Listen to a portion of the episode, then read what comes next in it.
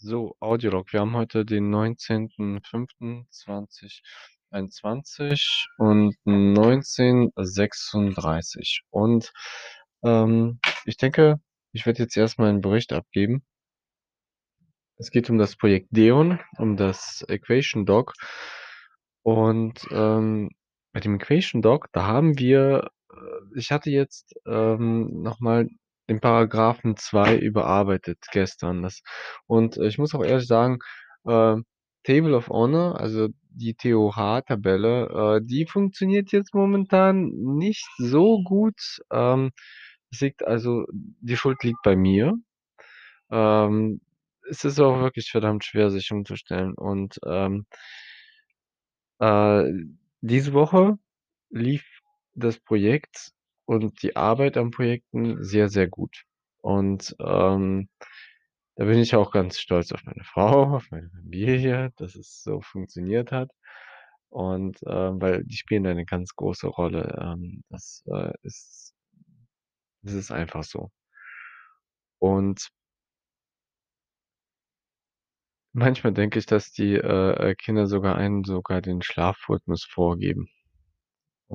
Nicht nur Schlafrhythmus, sondern auch manchmal den Arbeitsrhythmus. Und wenn ich jetzt zum Beispiel zurückgehe zu, ähm zu der Projekt zu den Projektarbeiten ähm, ich habe jetzt Table of Honor die das TOH die TOH-Tabelle, ähm, nicht geführt, so. Ich habe 'ne Zeit lang, äh, d äh, das, äh, auf m meiner Tafel geführt. Die, äh, wurde jedoch dann von meiner lieben Frau, äh, einfach, äh, 'n bisschen weggewischt, weil mein liebes Baby, äh, da versehentlich, äh, so paar Sachen anziehen wollte und Sachen, äh, irgendwie aus der Kommode oder so rausgeschmissen hat. Und meine Frau daraufhin hat, äh, gesagt: „Ja, du machst hier Unordnung, ich mache dir in dem Arbeitszimmer Unordnung.“ Und, äh, die traurige Geschichte endete dann, äh, dass die Tabelle mit eigentlich gar nicht mal so wenig Einträgen dann letztendlich ausradiert worden ist. Der letzte Eintra oder der 1. Eintrag, den man noch vielleicht gut sehen konnte sehen kann immer noch, äh, das ist der 28.02.21, also im Februar. Und ja es ist aber jetzt ganz schön schwer, wieder jetzt in diesen Arbeitsrhythmus reinzukommen. Also, an sich Routine ist ganz wichtig und auch sehr sinnvoll, weil man, äh, dann relativ leicht dann immer wieder dieselben Abläufe dann macht und, ähm, das erleichtert einen dann doch schon und, ähm wenn man diese Routine dann nicht hat, dann verzettelt man sich ständig. So und, ähm, das kratzt dann auch an der Qualität der Arbeit. Zurück zu, äh, dem Bericht. Gestern also, wir hatten den 18.05.2021. Ich weiß jetzt nicht, ob ich dein Audiolog aufgenommen habe, ich glaube nicht, aber, ähm ich habe jetzt gestern, äh, die ähm, den Paragraphen 2, ähm, fertiggestellt. Also, ich habe ihn, ähm ähm, also, korrigiert, also, auf die auf die, äh, Indizes und ja. Und ja, die Kinder, ich liebe sie. Ja, also, wir haben den Paragraphen, äh, 2 jetzt überarbeitet und, äh, der Paragraph 2, ähm, da ging's ja um die Wechselwirkung. Jetzt ist es so was soll ich zum Beispiel ich denke mal, ähm was ist der das nächste Ziel? So es ist noch das muss alles noch ausgearbeitet werden. Ich denke als Allererstes mal ich bin mir nicht ganz sicher, aber ich werde mir vielleicht auch also, ich werde heute mir noch mal, äh, die das Equation Dog noch mal anschauen und, ähm, mal gucken, ähm, wie und wo ich zum Beispiel, äh, Planck-Massen oder Massen oder also, Protonenmassen so, äh, definiert habe. Mal gucken, ob ich vielleicht doch irgendwo noch einige Korrekturen machen muss. Und, ähm ja, dann schauen wir mal. Ich weiß nicht, wie weit ich heute kommen werde mit, äh, den ähm, mit dieser Arbeit, aber es ist jetzt momentan so, ich habe jetzt die, äh, Paragraphen, die ich habe also das, was ich mir jetzt vorgesetzt habe, die habe ich je das habe ich jetzt umgesetzt. Ähm, was kommt jetzt als Nächstes? Und das ist dann auf der einen Seite eine sehr gute Frage. Ähm hm, ich muss vor allem auch eine Entscheidung treffen. Ist denn überhaupt jetzt schon zum Beispiel, äh, das Equation Doc, ähm, reif, äh, für die Einstellung in, äh, Digital 24 oder nicht? Diese Frage muss man beantworten muss man sich beantworten und dann muss man auch an sich diese Entscheidung dann treffen. Und, ähm wenn das so ist, dann denke ich, dass man heute sich damit beschäftigen muss, zum Beispiel, äh, die ganzen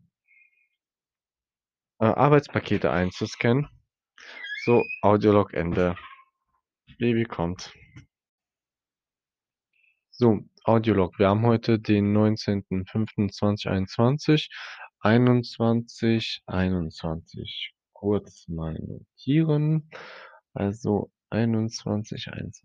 So, ähm ich habe mir ich habe ich bin grad eben mit den Gedanken ausgeschweift und, ähm, ein Problem, ähm, mit dem ich, äh, jetzt, ähm, seit der Eröffnung von HRMS, also dieses Jahres, ähm, zu kämpfen hatte oder vielleicht auch Ende letzten Jahres, so ganz knapp. Ähm, aber letztendlich dieses Jahr wurde es, ähm, eigentlich im Grunde festgehalten und definiert.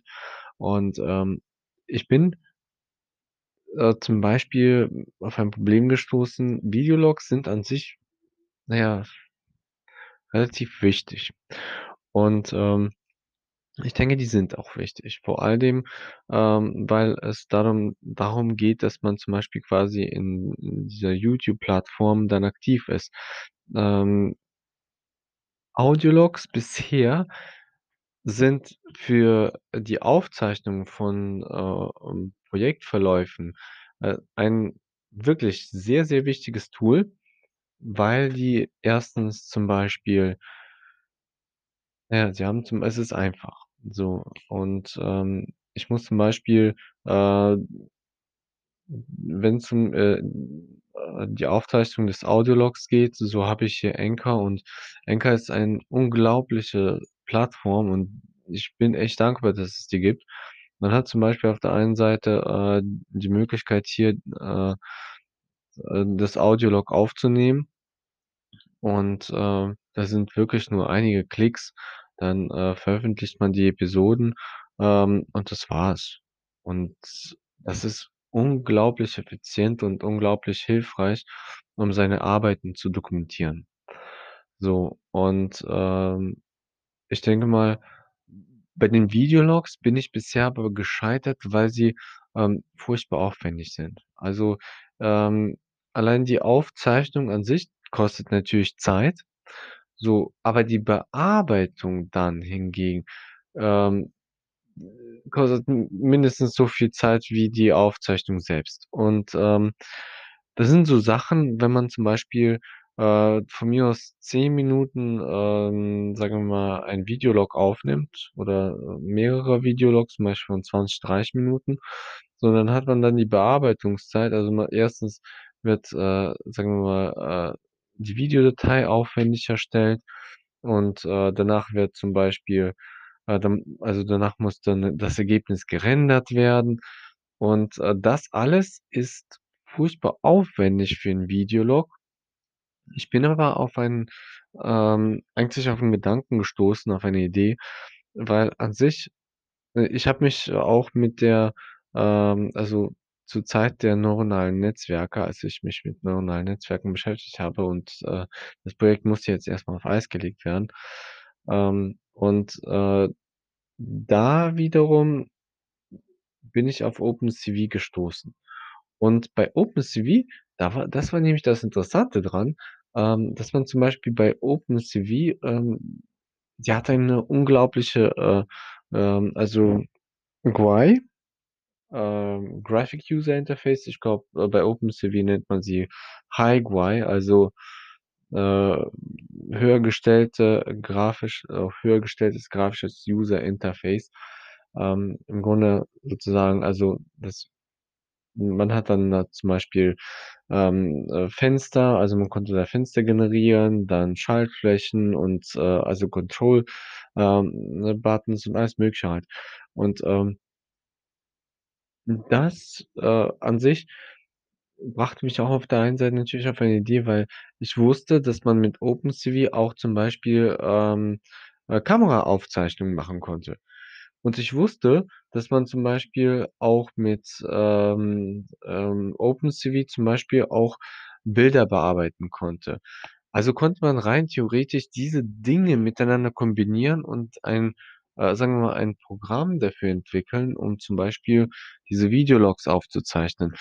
Das an sich die, äh, Videolog oder jetzt grundsätzlich die Video-Libraries sind äh, ausgereift. Also, sie sind sehr, sehr weit entwickelt.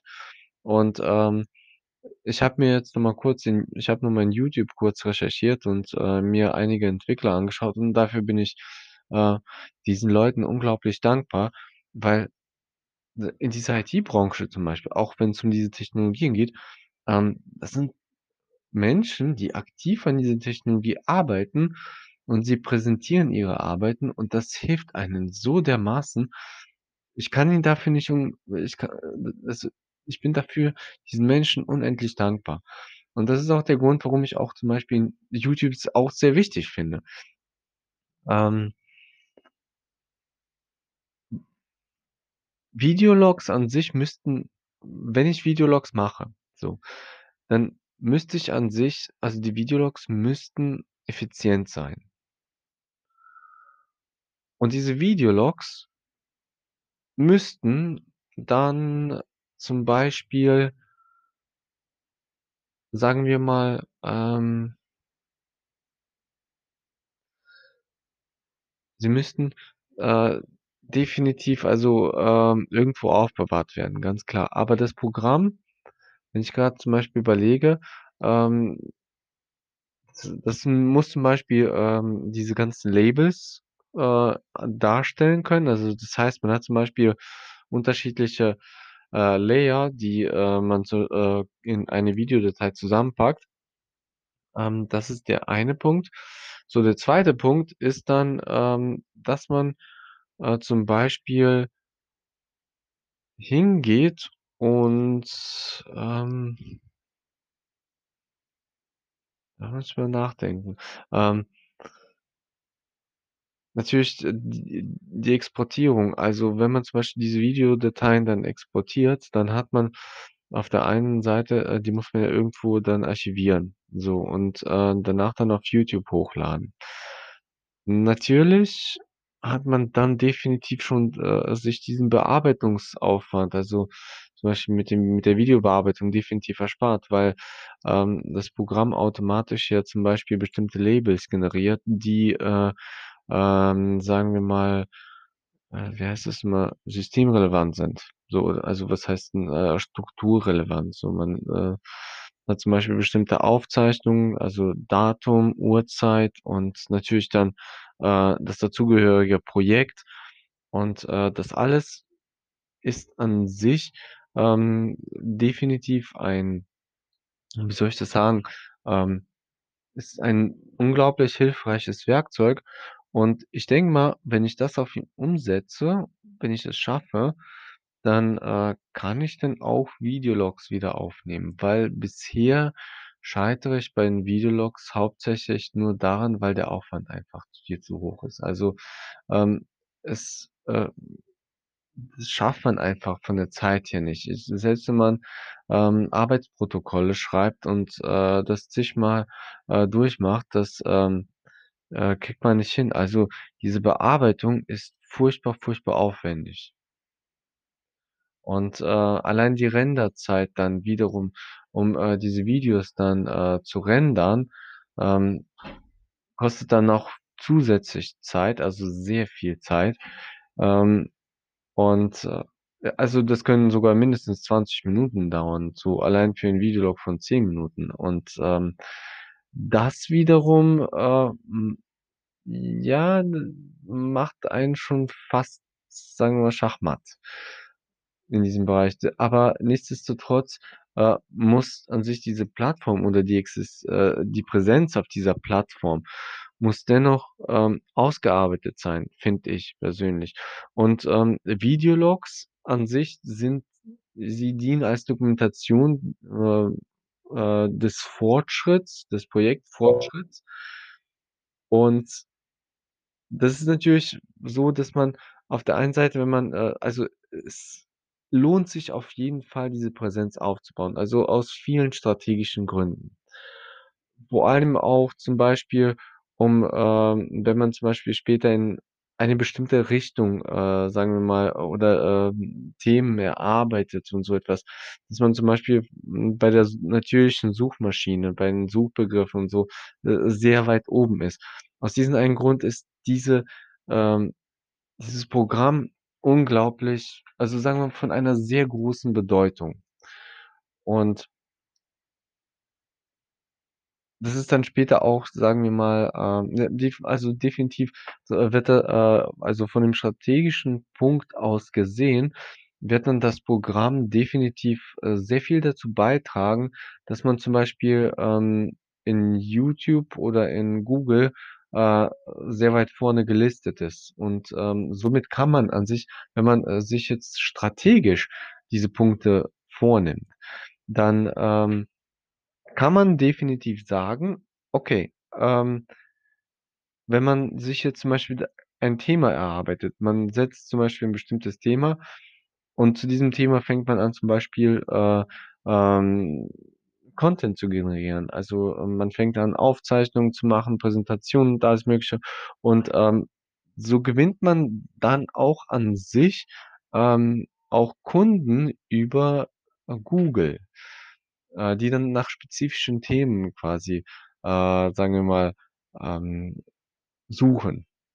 Weil so oder so, man muss zum Beispiel, wenn man bestimmte Themen bearbeitet ich meine, ich nehme jetzt von mir das Coulombsche Gesetz, äh, so, wenn ich dazu jetzt 'n Video mache oder so was, ähm, so, aber natürlich, äh, jetzt, äh, in Bezug auf Deon, also, dass man si sich also hauptsächlich auf das Projekt Deon konzentriert. Es geht jetzt, äh, zum Beispiel nicht im Allgemeinen, äh, zum Beispiel um das Coulomb-Gesetz, sondern, ähm, dass man das Richtung, äh, quasi Deon macht.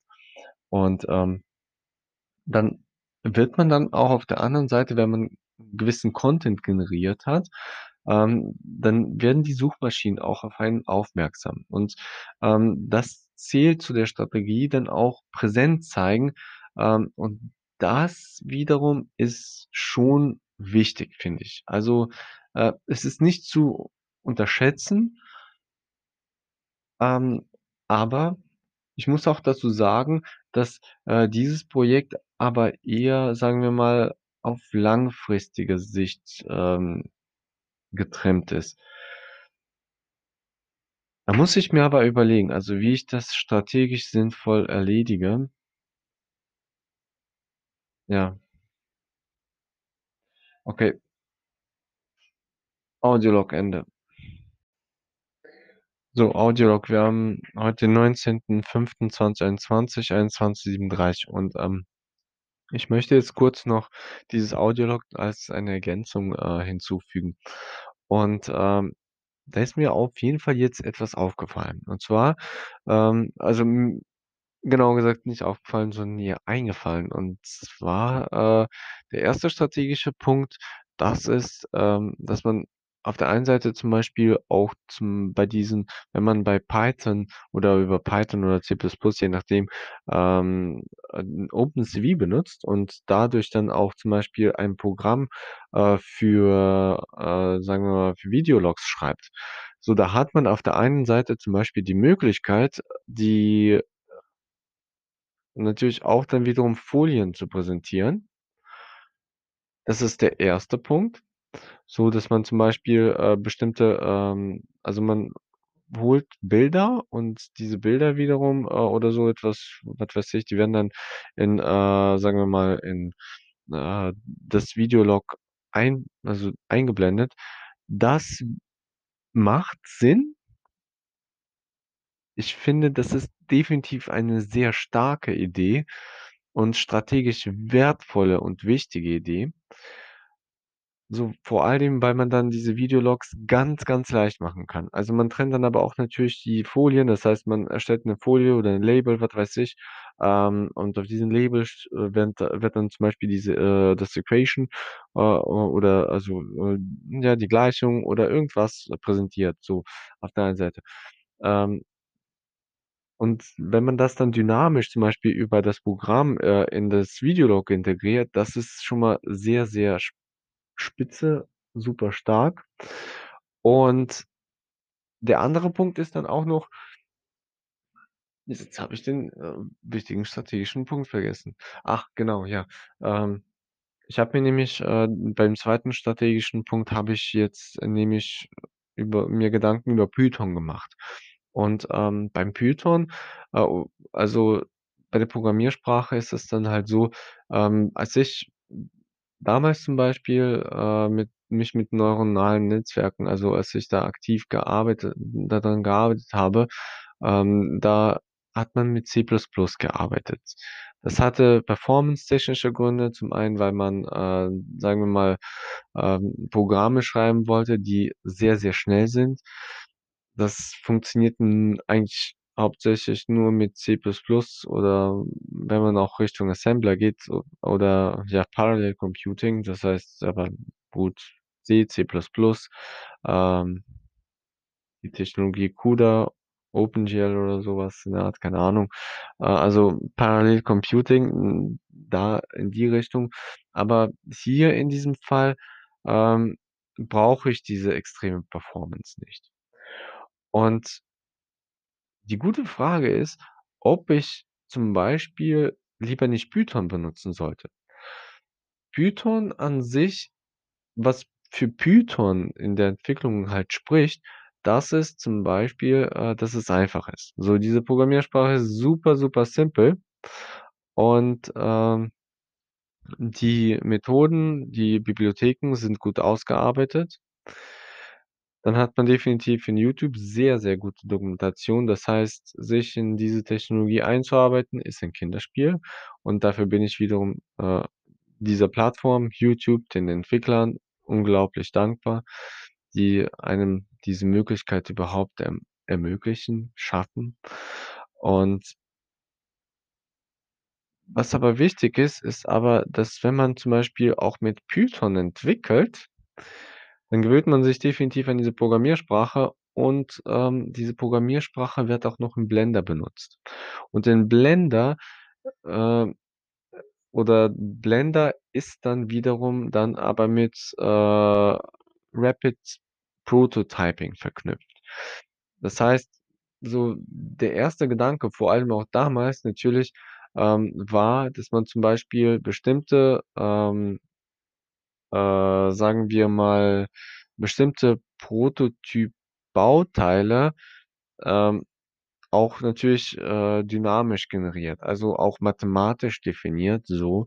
Ähm, das habe ich damals ich erinnere mich noch ziemlich gut dran bei Canyon, ähm, da habe ich als im Lager gearbeitet für 1 Jahr und, ähm, war halt nun mal einfach so schwere Zeiten mit der Familie und da muss man einfach den nächsten die nächstbeste Arbeit, äh, einfach holen und, ähm ich habe damals 'ne Bewerbung geschrieben und bei dieser Bewerbung ging es dann im Grunde eigentlich schon so das waren die ersten Schritte in diese Richtung, dass man zum Beispiel, ähm, bestimmte äh, ich musste aber dafür, äh, schon zum Beispiel, auch, ähm ja, wie soll ich das erklären? Äh, auch bestimmte sch also, Bibliotheken und alles Mögliche schreiben. Das war dann, ähm und damit man zum Beispiel das auch im Browser darstellen konnte und sobald dann zum Beispiel die das Koordina die Koordinatensysteme und alles Mögliche und, hm, bestimmte grundlegende Funktionen definiert sind, ähm, oder entwickelt worden sind, äh, so konnte man dann zum Beispiel dann anfangen, ähm, bestimmte Bauteile, äh, zu zu programmieren und wortwörtlich zu programmieren. Das heißt, eine so bestimmte Bauteile, die äh, oder zumindest, sagen wir mal, auch die Grundrisse, äh, äh, von diesen Bauteilen, die wurden erst mal quasi mathematisch beschrieben Ähm, man hat dann zum Beispiel, äh, denen bestimmte Eigenschaften, ähm, oder man hat sagen wir, man hat sich bestimmte Eigenschaften ausgedacht. Also, das heißt zum Beispiel, wie konnte ich, äh, äh, zum Beispiel, ähm, ähm, ich glaube damals zum Beispiel bei diesem, äh, Elektrogenera äh, oder bei dem Generator, da war so 'n Beschleunigungsflügel so. Ähm, dieser Beschleunigungsflügel, wie wird er zum Beispiel wie kann man den mathematisch definieren? Und dann gab's zum Beispiel so bestimmte Eigenschaften, die den dann quasi definieren konnten. Und das hat auch gut funktioniert. Man konnte dann auch zum Beispiel bei diesem, ähm, äh, Prototypentwurf dann, äh, zum Beispiel auch unter äh, also, ähm, diesen Generator, äh, quasi mit, äh, x-beliebigen, äh, äh, Flügeln, äh, also Beschleunigungsflügeln modellieren, dann, äh, unterschiedlichen, äh, zum Beispiel, wie heißt das mal, ähm, ja, ich habe äh, ich habe jetzt nicht mehr die gesamten Eigenschaften im Kopf, aber es war wichtig, weil man dann zum Beispiel, äh, bestimmten Eigenschaften, äh, spezielle physikalische Eigenschaften zufügen konnte. So, man hatte also dann die Geo man beschrieb diese Bauteile geometrisch und diese von der Geometrieseite her dann, äh, weil die Eigenschaften und Koordinatensysteme fest vorgegeben waren, konnte man dann auch die physikalischen Eigenschaften oder man konnte das Modell dann später auf die physikalischen Eigenschaften erweitern. Ähm, bei meiner Bewerbung habe ich damals das war 'ne Initiativbewerbung, habe ich einfach nur die, äh, äh, geometrischen, äh, ähm, Eigenschaften quasi die geometrischen äh, den geometrischen Teil quasi, äh, abgegeben, so nicht den physikalischen. Der physikalische Teil ist 'ne ganz andere Baustelle. Und, äh, man konnte dann zum Beispiel, äh, mit diesem, äh, ja, dynamischen noch mal, ähm, Prototypentwurf konnte man dann zum Beispiel dann ähm, man hatte dann eine, äh, bestimmte Anzahl an Eigenschaften, so diese äh, man konnte sie dann direkt einstellen und das hat dann gut funktioniert. Und ich fand zum Beispiel, äh, auf diese Art von Vorgehensweise dann, ähm, sehr, sehr wichtig, weil man dann zum Beispiel, äh, hingehen konnte und, ähm, man diese sagen wir mal, die Ergebnisse waren reproduzierbar. Und man konnte zum Beispiel oder sagen wir, die äh, auch die Bauteile und deren geometrischen Eigenschaften zum Beispiel, die waren fest festgelegt. Ähm, das erlaubte einem doch, äh, also ganz, ganz viele Vorteile. Man konnte, äh, dann, äh, schon relativ viele, äh, Berechnungen damit anstellen und, ähm, ich hielt das doch, äh, für eine sehr wichtige Entwicklung, ähm, äh, die man definitiv, äh, weiter verfolgen sollte. Und, ähm, der Grundbaustein dafür war halt Python. Also, äh, bei Python, ähm Blender arbeitet mit Python. Äh, die Bibliotheken sind in Python äh, sin sind für Python geschrieben. Und, ähm ja, deswegen, wenn ich jetzt zum Beispiel anfangen würde, äh, dieses Programm für Videologs, was hauptsächlich für das Projekt HRMS ist und für, äh, die, hm, Präsenz im sagen wir, in auf der YouTube-Plattform, dann, ähm ist es halt wichtig, dass man dann zum Beispiel dann von diesem, äh, Punkt aus, zum Beispiel bei wenn ich mich jetzt zum Beispiel wenn die Entwicklung in Python stattfindet, dass man dann zum Beispiel, äh, dann auch da Richtung, äh, Rapid Prototyping geht und dass man dann aber auch dort zum Beispiel, äh, bestimmte, äh, Eigen also jetzt sagen wir mal ähm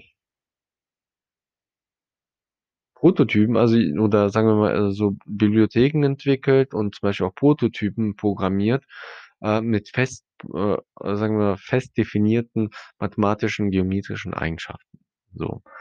Und diesen mathematischen, also geometrischen Eigenschaften, äh, von, ähm, äh, bestimmten Bauteilen und so etwas kann man dann auch später physikalische Eigenschaften, äh, zuordnen. Was aber auch sehr wichtig ist, ist, dass man dann später, äh, sagen wir mal, man hat dann auch sehr viel Kontrolle, äh, bei der Messung. Man, äh, wird dann definitiv weil eben, ähm, diese ähm, Bauteile dann auch, äh, über CNC gemacht sind oder was weiß ich oder durch irgendwelche Maschinen halt. Also, das heißt, diese Entwürfe sind dann relativ exakt, ne was heißt exakt, also sehr genau ausgearbeitet. Und, ähm die Fehlergrenze wiederum ist dann natürlich ganz, ganz klein.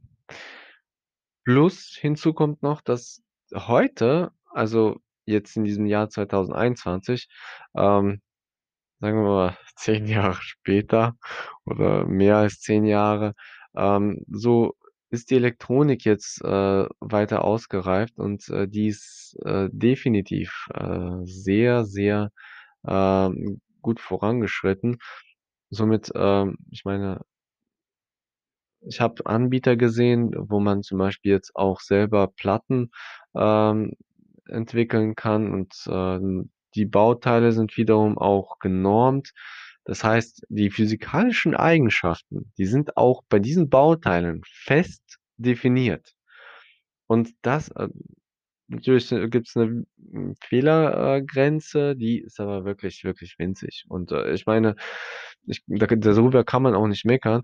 Wenn, äh, ich mich an meine alten Zeiten erinnere, also vor allem in der Jugend, wenn man, äh, so zum Beispiel, äh, Generatoren und Elektromotoren aus, äh so mit Holzverkleidung gebastelt hat, mit, äh, Hobby oder Baumarktmaterialien. Ich meine, da jetzt, wenn's um, äh, äh, die, äh, Fehlertoleranz geht von irgendwelchen elektronischen Bauteilen oder hier die, äh oder den, ähm, 3D-Druckern, ähm, da kann man definitiv nicht meckern. Und, ähm, man kann auch, sagen wir mal, jetzt schon, denke ich mal, äh, auch die Ströme in den Leitern und so weiter und so fort, ähm unglaublich präzise doch, äh, kontrollieren.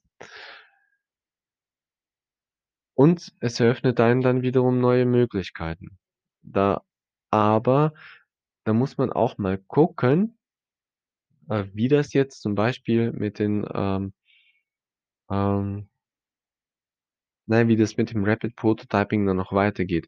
Weil Audiolog fing ja erst mal mit Python an und mit diesen, äh, HRMS. Und jetzt, ähm, um, sagen wir mal, diesen Gedanken abzurunden, wenn man jetzt Richtung, äh, sagen wir mal, jetzt Rapid Prototyping geht, so hat man auf der einen Seite erst mal natürlich wortwörtlich Prototypen, die zum Beispiel mit 3D äh, und alles Mögliche erstellt werden oder je nachdem, welche Technik dann halt, ähm Fertigungstechnik dazu passt.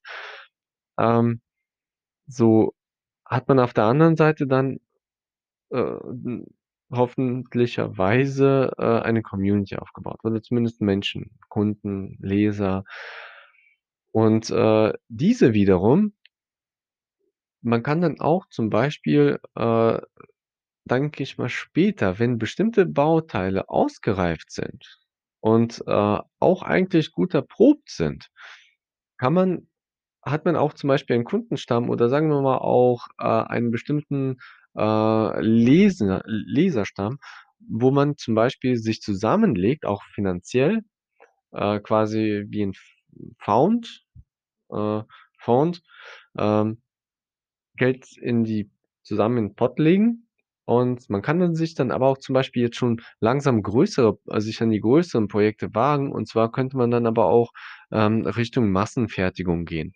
Und, äh da wiederum gibt's aber hier auch in diesem Bereich, also hier in dieser Gegend auch, äh, denke ich mal, Firmen, die, ähm, doch diese Kapazitäten haben. Es sind das, was ich jetzt bisher über meine Arbeit, äh, feststell äh, Festanstellung fest ja, äh, ähm, so entdeckt habe, ist, das sind meistens in der Regel, ähm, Firmen, die hauptsächlich für Autoindustrie arbeiten.